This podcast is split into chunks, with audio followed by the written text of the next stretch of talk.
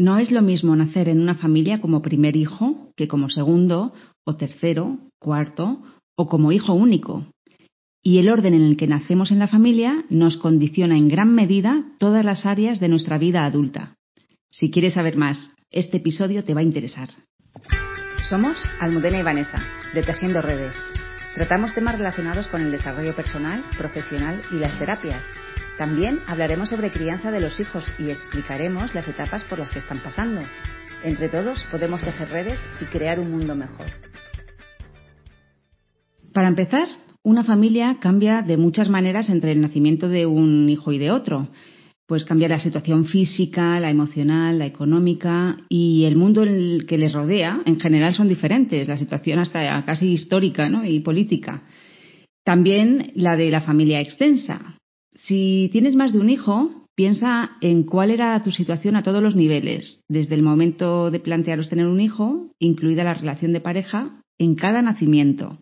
Si estaban los abuelos, si vivían, cuál era tu situación laboral, la situación de amigos, en fin, todos, todas las áreas de tu vida en cada uno de los, de los nacimientos. Y seguro que encuentras muchas diferencias entre un momento y otro, y la familia extensa, abuelos, tíos, sobrinos, etcétera, es probable que también haya cambiado entre un nacimiento y otro. Puede haber más sobrinos, es decir, más primos para tus hijos. Puede haber, mm, haber entrado en la familia nuevos tíos, políticos o tías. Y estas diferencias significan que a cada hijo, sus padres y sus hermanos lo tratan de diferentes maneras. Y esto ocurre generalmente de manera espontánea, sin realmente intención consciente. Cada hijo nace en un contexto y una configuración familiar diferente.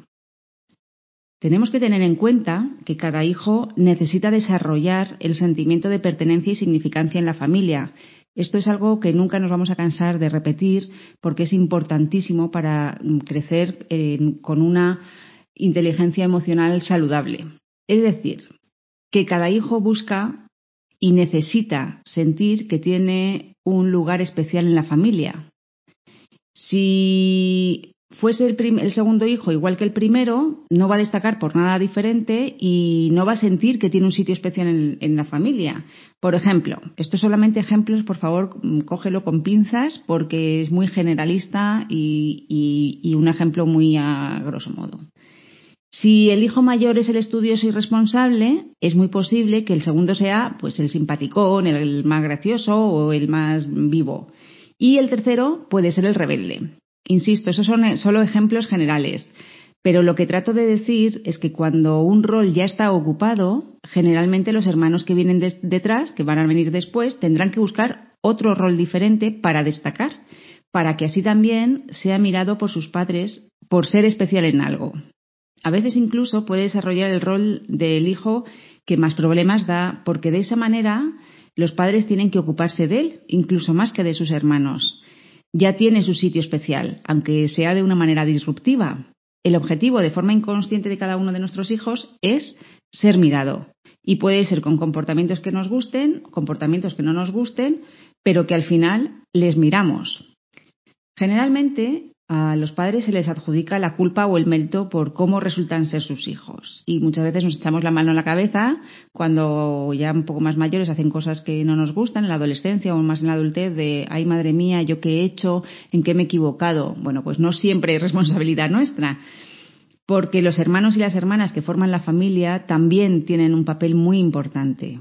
Los niños, excepto el hijo único o el hijo mayor, que también ha sido hijo único hasta que nació su siguiente hermano, evolucionan en gran medida relacionándose con sus hermanos y tratando de encontrar ese rol del que hemos hablado, buscando una identidad diferente al resto. Hay una peculiaridad que es si entre un hermano y otro hay mucha diferencia de edad, más de cinco o seis años entre el nacimiento de uno y otro, es mm, que de alguna manera ambos se crían casi como hijos únicos. A los cinco o seis años, esa identidad y los rasgos de personalidad que la acompañan están más o menos establecidos para toda la vida. El orden de nacimiento y el sexo son generalmente las características que se usa para identificar a un niño.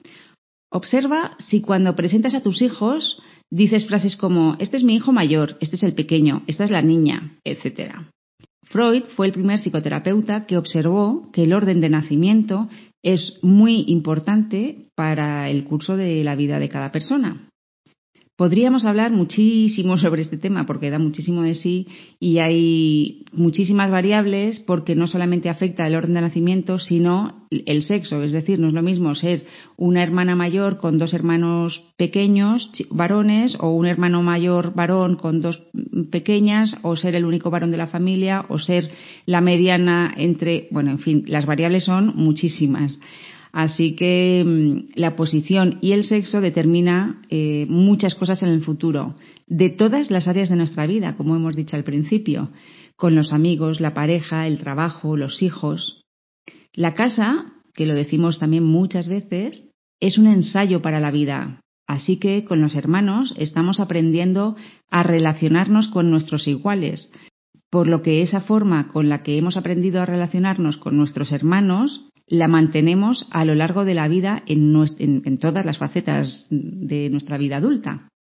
A nivel sistémico, es decir, observando el sistema de la familia de origen, que la familia de origen son los padres y los hermanos, pues también puede existir roces o dificultades si los hijos ocupan roles diferentes a los que por orden de nacimiento le corresponde. Por ejemplo, a veces esto parece un poco trabalenguas, un poco lío, pero es, bastante sencillo. Por ejemplo, si un hermano mediano o pequeño ocupa el rol de hermano mayor, que normalmente es el de cuidador y protector, y el que más manda, y ese rol el hermano mayor no lo está ejerciendo de manera natural, habrá desequilibrio en la familia. Hay un desorden sistémico y hasta que eso no se ordene y se coloque y cada uno acepte su sitio, de hermano mayor, que es el protector y el que manda y el cuidador, el mediano con su rol, el pequeño con su rol, hasta que eso no se ordene y coloque y cada uno acepte su sitio natural, puede haber problemas. Incluso podemos tener problemas en la vida de adulto también.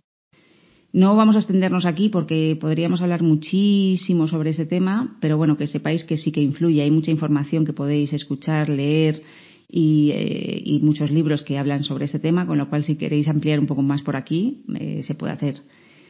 Bueno, vamos a ver cuáles serían los arquetipos, los roles que se otorga a cada posición de hijos. Solo lo vamos a ver según el orden de nacimiento. Mayor, medianos, pequeño, hijo únicos y gemelos.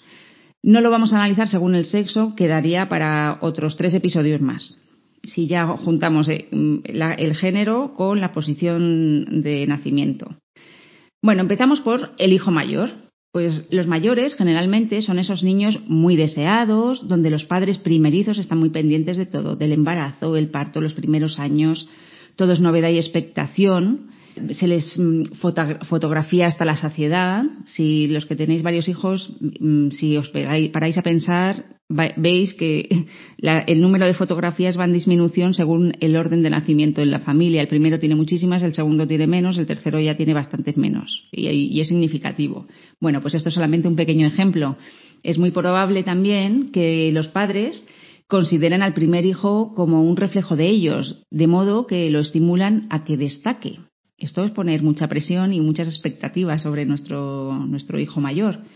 Cuando además es varón, suele tener la carga adicional de ser el otro yo de su padre. Incluso muchas veces se le pone el mismo nombre que el del padre. Los hermanos mayores tienen eh, la peculiaridad de que durante un tiempo, X, el que sea, se han criado como hijos únicos y posteriormente han sufrido un destrone, les han destronado y esto es muy importante porque suele ser un gran aprendizaje para tolerar la frustración y esto les hace ocupar una posición más de líderes en la vida. Suelen ser los triunfadores, suelen estar bien ubicados en la vida, con muchos logros materiales, aunque al mismo tiempo buscan también la aprobación de la autoridad. De alguna manera es buscar la aprobación del padre de una manera simbólica. Suele ser el que cumple con los anhelos de la familia, y suelen ser los que laboralmente ocupan los puestos más altos, de mayor responsabilidad, de mayor mando, porque están acostumbrados a mandar y les gusta, y por eso lo siguen haciendo en su edad adulta. Vamos a ver ahora los medianos. Los medianos somos los somos porque yo soy la tercera de cuatro, así que somos los eternos desapercibidos. es decir, nos suelen mirar poco. Y pueden ser los segundos, que, mm, los segundos eh, de tres, o puede haber varios medianos en una familia de cuatro hijos o más, como es mi caso. Justamente por estar en medio, pues somos son menos vistos, somos menos vistos. Y precisamente por eso pueden desarrollar una forma especial de destacar. Mm, no somos ni el mayor ni somos el pequeño y solemos heredar todo del mayor. No, si, el género coincide, en mi caso sí, porque tenía una hermana mayor, tengo una hermana mayor, pues yo heredaba todo, pues los, los medianos heredan mm, todo, no estrenan ropa, ni libros, ni juguetes, y por eso tiene que buscarse las artimañas para ser vistos y sentir pertenencia y significancia en la familia. Si no hay demasiada diferencia de años con los hermanos anterior y posterior, eh, aprenderán las artes de la negociación, tendrán que buscarse la vida, nos hemos tenido que buscar la vida y negociar mucho, aliar, nos aliamos con uno, con el mayor o con el pequeño, en función de las circunstancias y de lo que nosotros veamos más conveniente. Y también, mm, por otro lado, nos libramos de la presión del mayor por cumplir las expectativas de los padres. Así que, bueno, los medianos son unos grandes negociadores y tampoco se van a sentir que les destronan. Directamente nunca han crecido como hijos únicos, con lo cual no hay destrone. Así que estamos ante futuros adultos generalmente pacifistas, cooperativos y comprensivos. Aprenden a buscarse su sitio, es el que más sentido de justicia tiene de los hermanos y también suele ser los más competitivos, solemos ser bastante competitivos porque al final tenemos que competir con el mayor y con el pequeño en muchas cosas y sobre todo por el que mamá y papá nos miren. Y generalmente su personalidad, nuestra personalidad es totalmente opuesta a la del mayor o el menor, a uno de ellos. Vamos con el hijo menor, los hijos menores suelen ser los consentidos, los mimados y a veces también los más desubicados porque no tienen una estructura clara contra la cual rebelarse y posiblemente dependa mucho de los demás. No tiene una estructura clara porque parece que los padres nos volvemos más permisivos con, con los niños, con los pequeños, eh, solemos consentirles más. Eh, bueno, pues es como que tienen menos límites, entonces no, no se pueden eh, rebelar contra esa estructura que, sí que han tenido más los hermanos mayores. También se le compara normalmente de manera desfavorable con los hermanos mayores, especialmente en el aspecto académico. Y se supone que deben imitar a los hermanos mayores. Claro, si el, tu hermano mayor es muy estudioso, ¿cómo tú no vas a serlo, no? Y esto también le puede ocurrir al mediano, no solamente al pequeño. Los pequeños, el hijo menor, suelen ser los graciosos, de alguna manera el alma de la fiesta, y son muchas veces los hijos más bohemios que estudian y se dedican mm, de mayores, de adultos, a lo que les apetece, a lo que quieren y, y, sin ningún problema de cumplir con las expectativas ni de mamá ni de papá. No, porque como el mayor o los mayores ya han cumplido esas expectativas, o al menos lo están intentando, pues yo me libro. Y como tampoco ha tenido mucho espacio propio, también ha heredado todo de los hermanos mayores, pues es normal que sean los hijos que, que se van lejos a vivir, lejos de, sus padres, de su familia, porque necesitan espacio, es todo ese espacio que ellos no han tenido de pequeños. Es un hijo muy mirado y también puede ser mimado o consentido, como decía al principio, y probablemente evitará hacer las tareas necesarias o las cosas que le desagradan, que no le apetecen y dejarlo para el último momento, con la esperanza de que desaparezca por arte de magia o de que alguien lo haga por él. Ahora vamos con el hijo único. El hijo único tiene lo mejor y lo peor de los mundos posibles. Son para siempre y al mismo tiempo hijos mayores e hijos menores, el mayor super triunfador y el pequeño super mimado. Así que tienen muchas características de ambos. No les van a destronar nunca y no tienen que luchar por su lugar ni por la atención y el cariño de sus padres. Lo tienen ya per se. Si no consiguen que una persona les preste atención, no van a insistir, simplemente pues lo buscan en otro lado. Además, tienden a competir con el progenitor del mismo sexo, para lograr así la atención y el afecto del otro progenitor. Por ejemplo, si es un varón, pues va, a luchar con su padre para conseguir que mamá me quiera y me mire más a mí que a papá. Y al revés, si es, la si es una niña una hija única, pues va a tener un vínculo más especial con el padre y va a luchar con la madre para conseguir ese vínculo más especial. Y además, muchas veces ganan, sobre todo si hay problemas en la pareja. También reciben en dosis mucho más concentradas todo lo que los padres tengan para darle. Y a veces, por desgracia, no es solamente amor y afecto, también puede ser críticas, pueden ser enfados, en fin, todas estas cosas que, que no nos gustan tanto. Generalmente los hijos únicos esperan mucho de la vida porque lo han tenido todo, tanto material como emocionalmente hablando. Son más solitarios y también más creativos e ingeniosos porque han jugado mucho solos de pequeños. También existe la posibilidad de que no hayan jugado o hayan jugado poco precisamente por estar solos y son adultos que juegan poco también. Pero bueno, en general sí que son muy creativos e ingeniosos porque han pasado muchas horas solos y han tenido que desarrollar mucho la creatividad y la imaginación. Y por otro lado también tienen una gran inteligencia social, puesto que han crecido mucho entre adultos y son excelentes en cosas de adultos y además tienen intereses muy variados. Es como que se les despierta mucho la curiosidad. Por último, vamos a hablar de los hermanos gemelos. No me voy a extender porque también daría para mucho rato en el, si el tema de los gemelos o mellizos. No, vamos a, voy a hablar en general. Y bueno, básicamente es que el vínculo que desarrollan entre ellos es muchísimas veces más importante, mucho más importante que incluso el de la madre o el padre. Por otro lado, cada uno opta por un progenitor. Uno es eh, de mamá y otro es de papá. Es como que cada uno elige a un padre, a una madre.